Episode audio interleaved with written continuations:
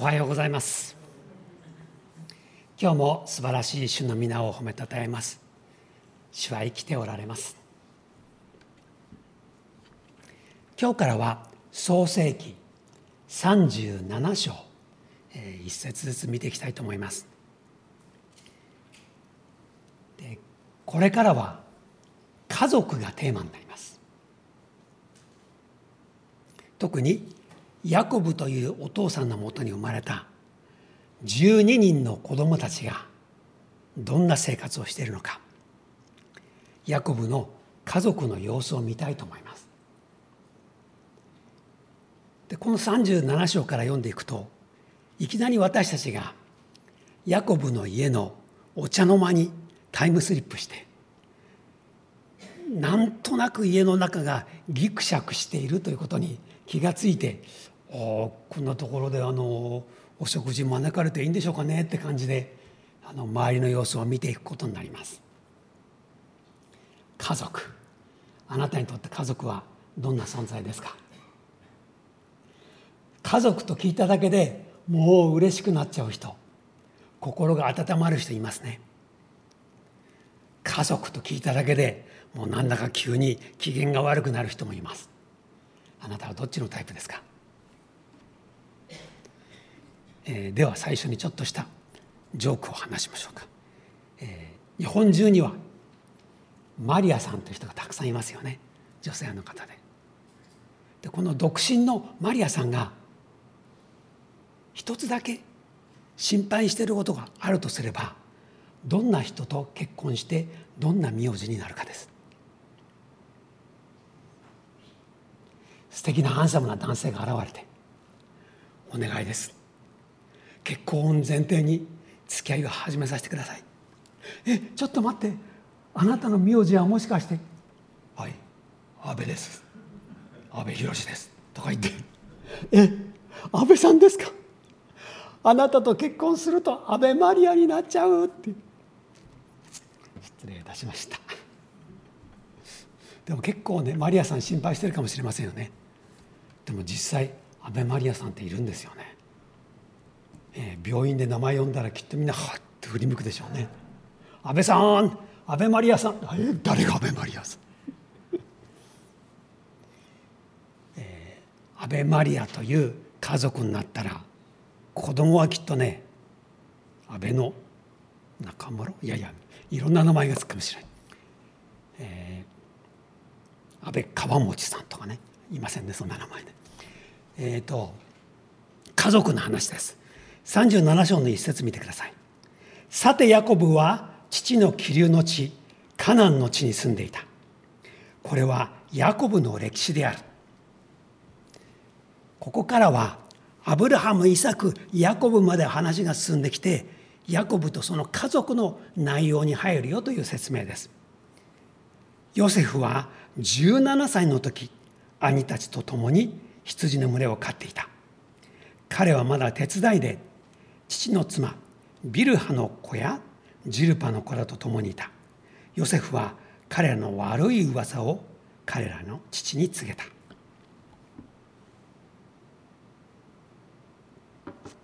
この2節を読んだだけでヤコブをお父さんとするこの家族が複雑な家庭なんだということが分かります。どこで分かりますか？まあもちろんそれはヨセフという息子がお兄さんたちの悪口陰口をお父さんに言っていたというところからこれはちょっと怪しい雰囲気だなということが分かります。よく読まれた方はそれだけじゃなくてあれと思った方がいるはずです。どこがあれですか？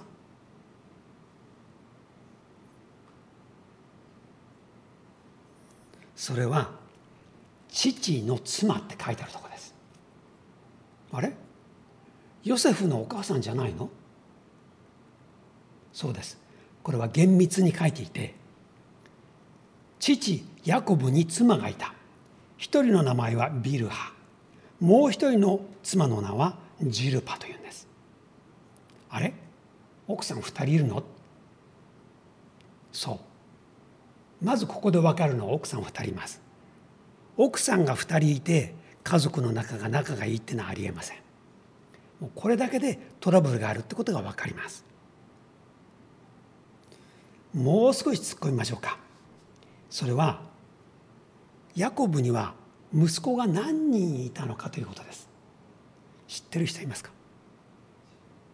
はいどうぞ。はいこうやってくれました。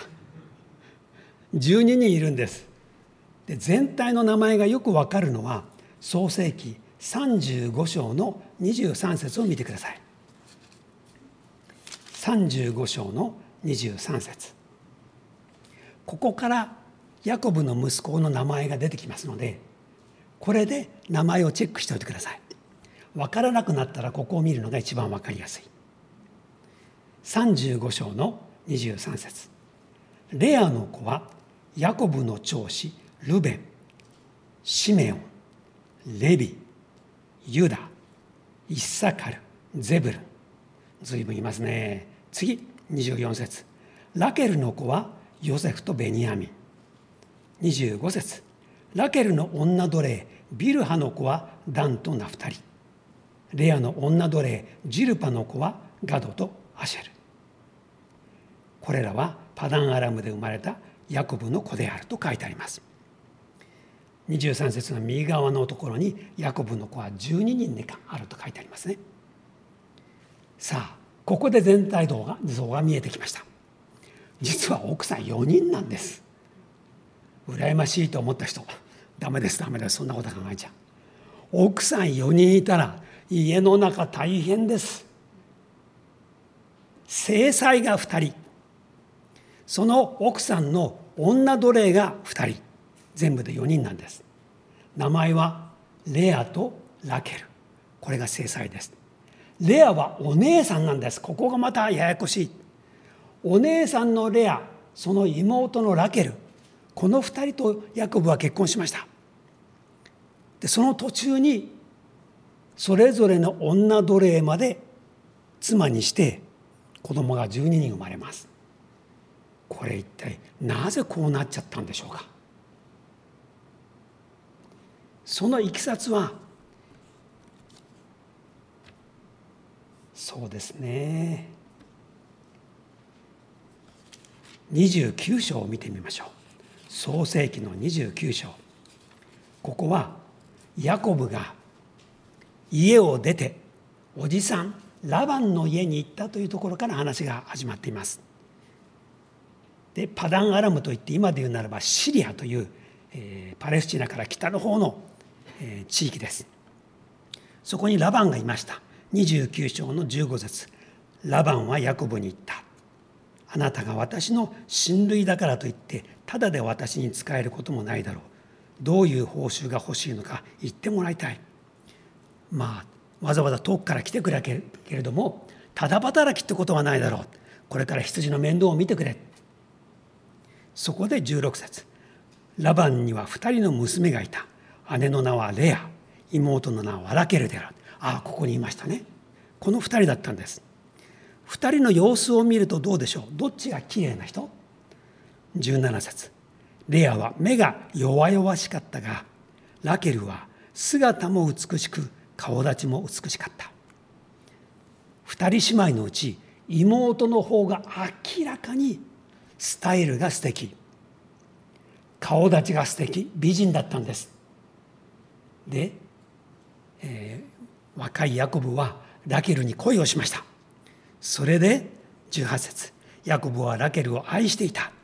それで私はあなたの下の娘ラケルのために7年間あなたにお仕えしますと言ったんです。そしたらおじさんのラバンはいいだろう。じゃあその通り頑張ってくれたまえ。20節。ヤコブはラケルのために7年間仕えた。ヤコブは彼女を愛していたのでそれもほんの数日のように思われた。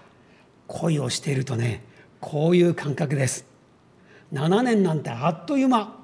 だってラケルと結婚できるんだもん。そういう感じです、えー、結婚前の男性方。そんな感じしましたか、えー、結婚しちゃったらああ毎日が遅いことなんて言わないでね でね7年間働いていよいよ結婚式となりました。1週間のお祝いが開かれる。そして、えー、本当に晴れて結婚して妻と一緒になるんです。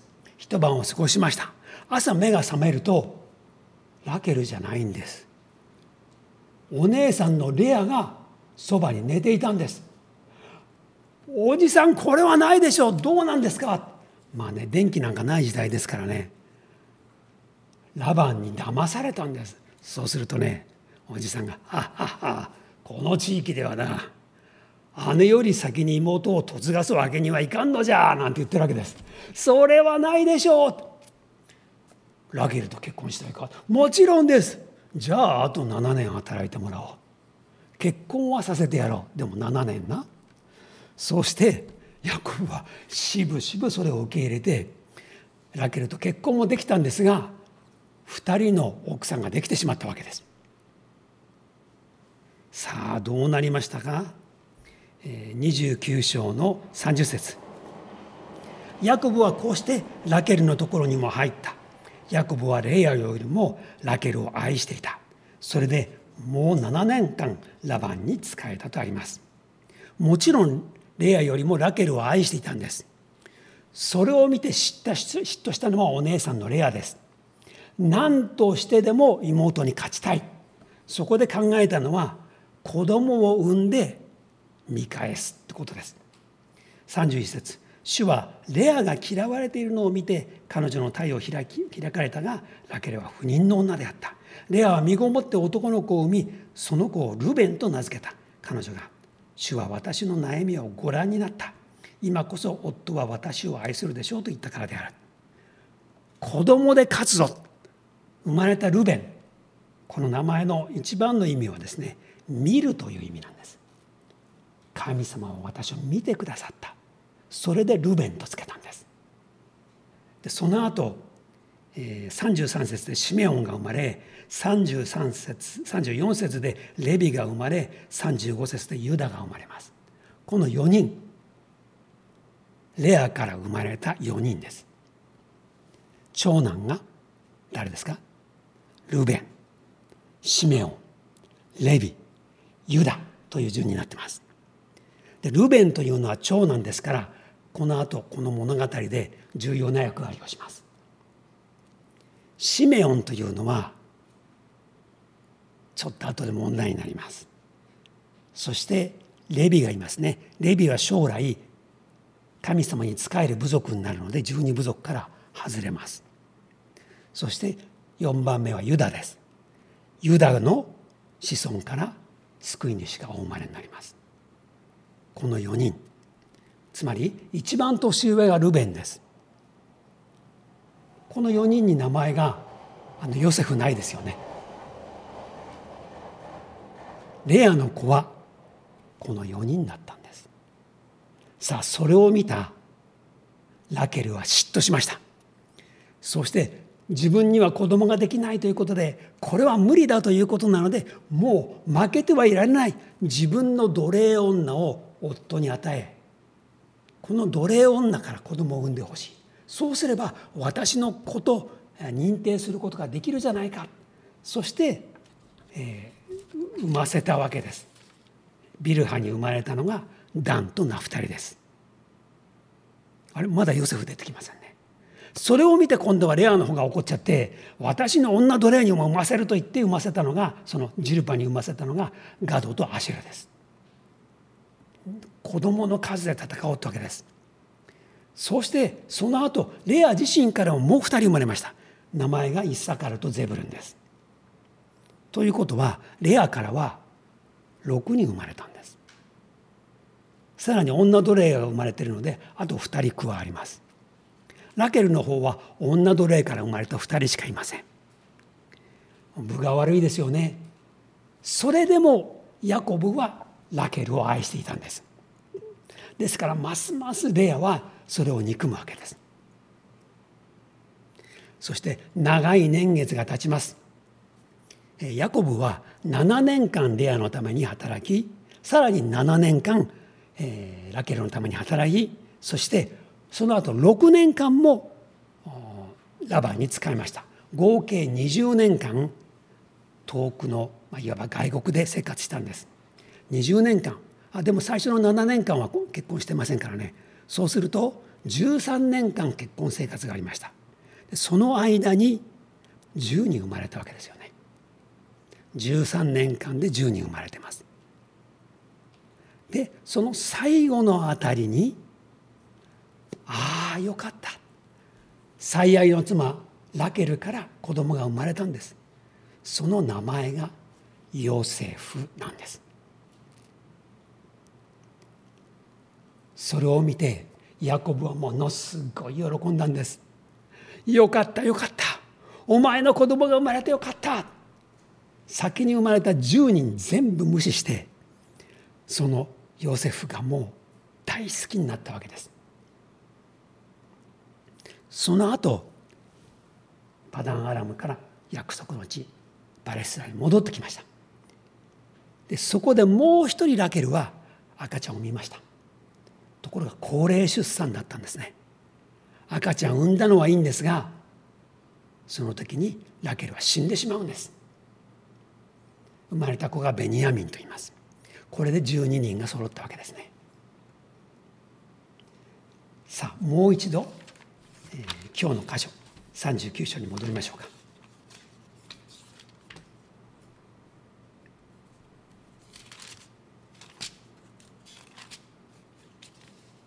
あごめんなさい。37章ごめんなさい。37章です。37章の時点では12人の子供全部が生まれています。でヨセフは何歳になってますか？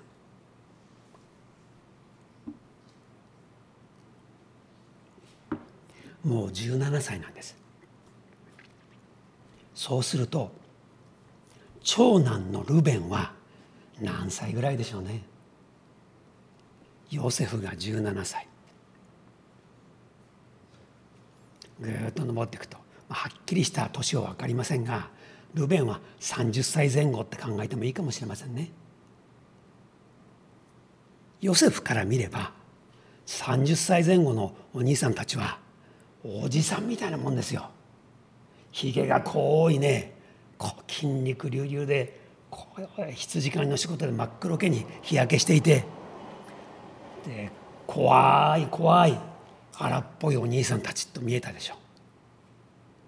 その上お母さんが違いましたよね。レアの子供がずらっといる。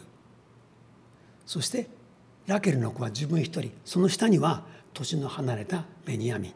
まだ仕事には出てないかもしれません。じゃあヨセフは誰と一緒に仕事に出かけると思います？レアの怖いお兄さんたち6人と一緒にいたら絶対いじめられます。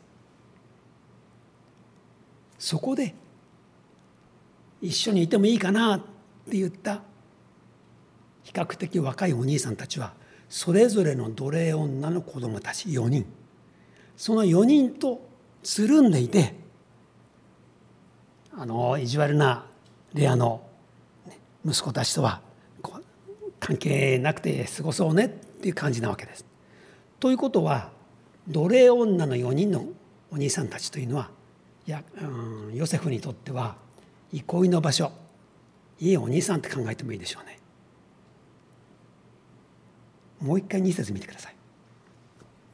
これはヤコブの歴史である。ヨセフは17歳の時兄たちと共に羊の群れを飼っていた。彼はまだ手伝いで父の妻ビルハの子らやジルパの子らと共にいた。ヨセフは彼らの悪い噂を彼らの父に告げたとあります。文章をそのまま読むと彼らの悪い噂彼らって誰になります？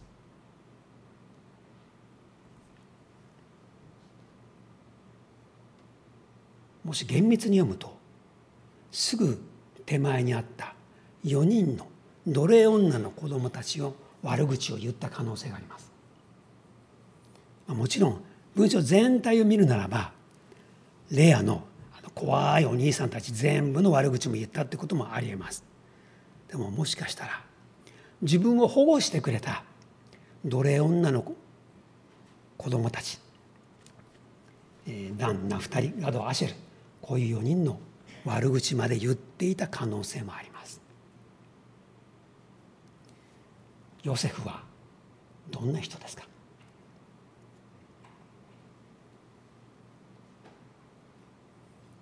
お兄さんの悪口をお父さんにそっと告げる人です。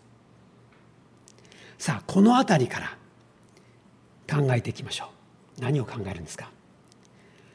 ヤコブの複雑な家庭の中にタイムスリップしたみたいにその様子をよく見てください。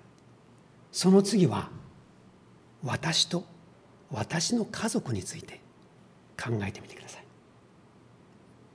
あなたは兄弟の悪口をお父さんやお母さんに告げ口するタイプですか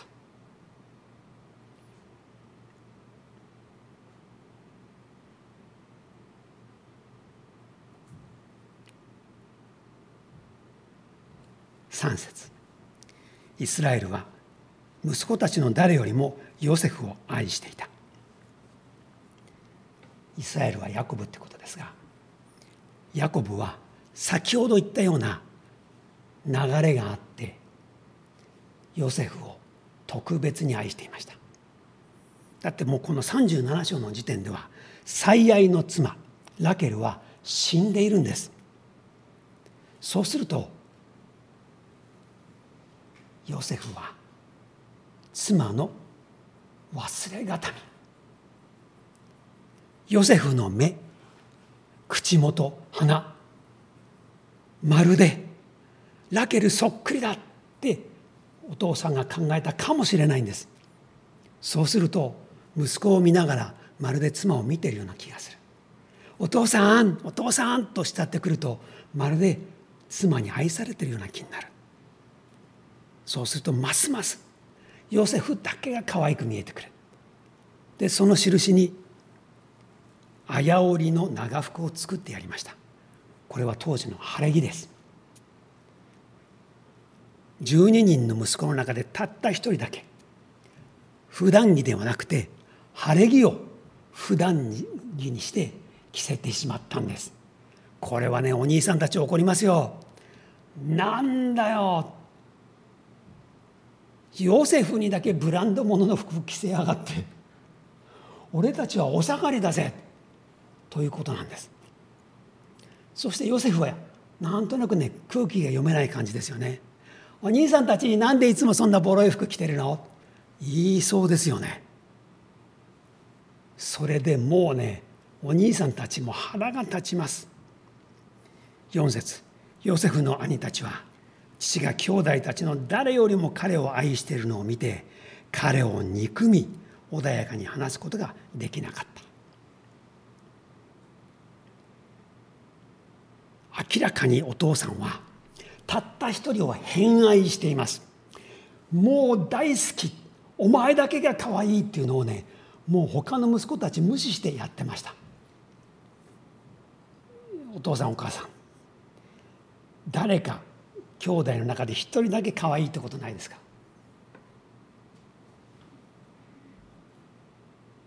よく考えると複雑な思いが出てくる人がいると思います。波長が合う子供っています。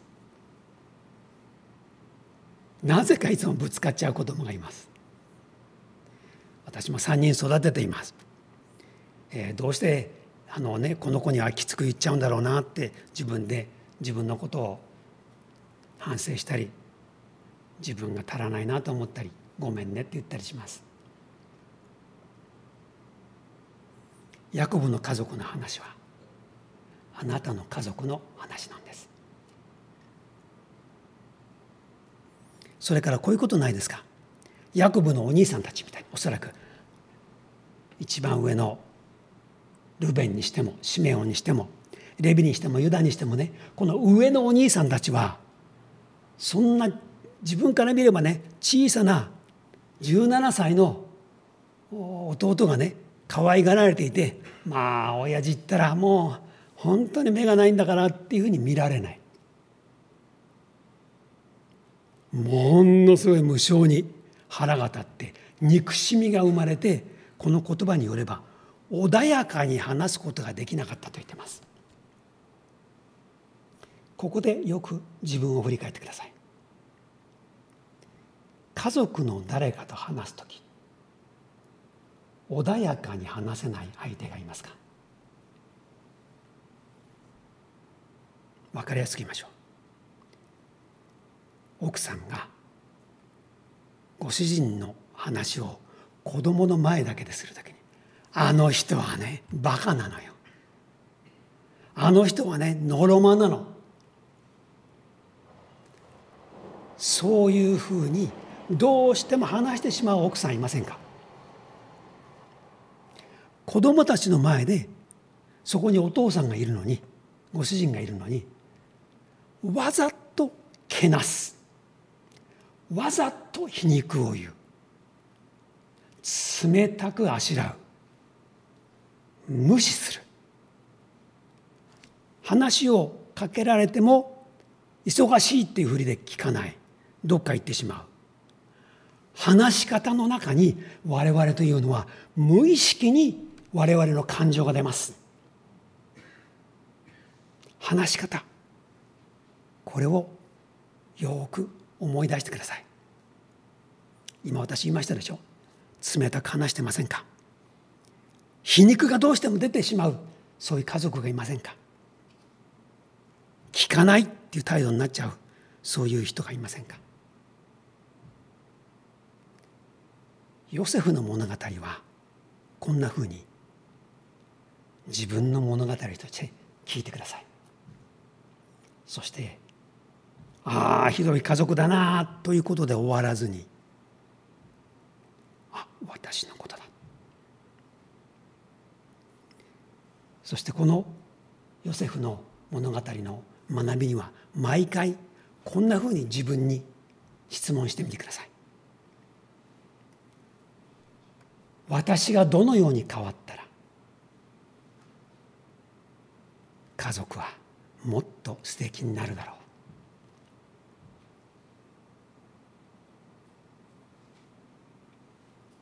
私から始めてください。私がどう変わったら場合によっては私がどう何かをやめたら家族はもっと温かく穏やかになるだろう。それを考えるのがジョセフ物語のとっても大事な私たちへの適用なんです。えー、ゴッホという有名な画家がいます。ゴッホのお父さんは牧師でした。そのまたお父さんも牧師でした。でおじいさんの名前がゴッホにつけられているんです。それはおじいさんみたいな立派な牧師になるんだよという親の思いが込められています。ところがゴッホの家族の複雑さはお父さんの教会に隣接して墓地があります。そこにゴッホと同じ名前の墓があるんです。これは何でしょう？ゴッホの生まれる前にもう一人男の子がその家に生まれていたんです。そしてお父さんはその先に生まれた子供にゴッホと同じ名前を付けていたんです。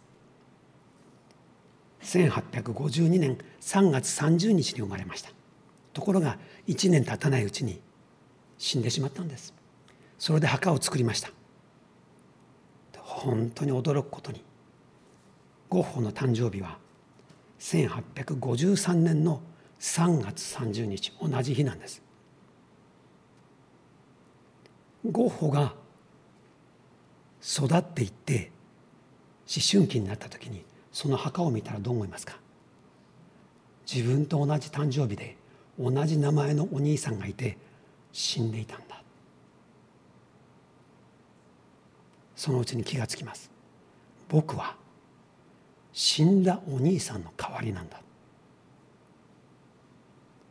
ゴッホがとても複雑な心を持って生まれた繊細な子だっていうのはそういうことがあるんでしょうね。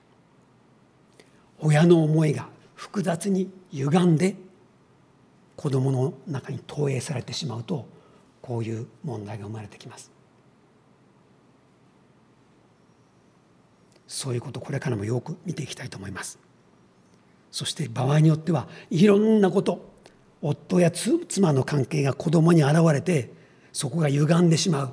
そしてね家族っていうのは不思議なものでねいつもね家族は変わっていくもんなんです。そうでしょ？結婚しました。子供が生まれました。そうです。家族は増えるんです。2人になりました。家族4人になりました。増えていくんです。で子供はじっとしてません。小学生だったら可愛いなっていうのが中学生になって憎らしくなります。そのうちに東京に働きに行くなんて家を出ます。家族が減ります、えー、寂しいなと思ったら東京の女の子を連れて結婚して戻ってきます。あらいい。そして娘さんが家の中に住むようになってね華やかになっていい。そしてその娘さんがねお父さんに言うんです「お父様なぜか最近名古屋弁を言いませんね」いや僕は標準語が好きでね」なんて言ってね。家の中がまた変わっていく。でそのうちにおじいちゃんが亡くなる。おばあちゃんが亡くなる。これが家族です。で変わっていきます。でその変化をお互いが気がつきません。ねじ曲がったまま進んでしまう家族があります。家族の中でいつもいじめられてバカにされる子がいる場合があります。さっき言ったようにいつも奥さんがご主人をバカにする家族があります。そんな家庭のままでいいんですか？兄弟がいがみ合っています。レアとラケルのようにもう一生憎み合います。そんな姉と妹でいいですか？というわけで創世記ヨセフ物語は人の物語で終わらないんです。私が何をしたらもっと温かい家庭になるでしょう。これが私たちへの問いです。で今日の中で言葉をよく心に刻んでおいてください。最初の2節ではヨセフは彼らの悪い噂を彼らの父に告げたとあります。3節ではヤコブがヨセフだけを愛していたと言われています。で4節ではヨセフの兄たちは彼を憎み穏やかに話すことができなかった。これは全部家族の病が凝縮して書かれている言葉なんです。それを反面教師としてこの言葉の反対ができれば家族は温かく穏やかで豊かになっていきます。それを目指していきましょう。では最後にお話したいのは、えー、妙子さんという女性の話。とっても短い話をします。妙子さんは若いお母さん。娘さんが3歳です。そしてご主人は牧師さんです。日本の牧師さん。そしてある時夫婦喧嘩をしました。で奥さんの妙子さんはねものすごい腹が立ってました。そしてご主人が呼ぶんです「太鼓太鼓!」って言うんです。全然答えません。だってねさっき言ったことがもうとっても許せない言葉を言ったので思い出すだけでムカムカする。もう絶対に答えてなんかやるもんか。絶対に許してなんかやるもんかと思ってました。そして「太鼓太鼓!」ってお父さんが呼んでます。そうすると3歳の娘さんがひょこひょこひょこってお母さんの前に現れました。で娘さんがお母さんの顔をじっと見たんです。お父さんがお母さん呼んでるよ。いいの。ほっといていいの。もうお母さんはお父さんと話をしないの。って言ったんです。そしたらね目を見開くようにして女の子がじっと見てね。許してやりなさい。って言ったんですって。3歳の女の子が。お母さんはあっけに取られて。つい言っちゃったんです「はい」そしてご主人のもとに行って誤ったというんで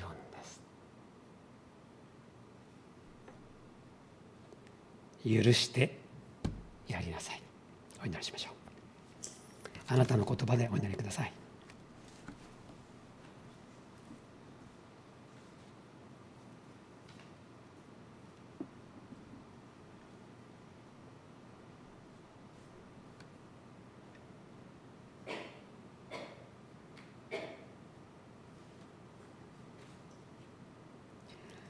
キリストの平和があなた方の心を支配するようにしなさい。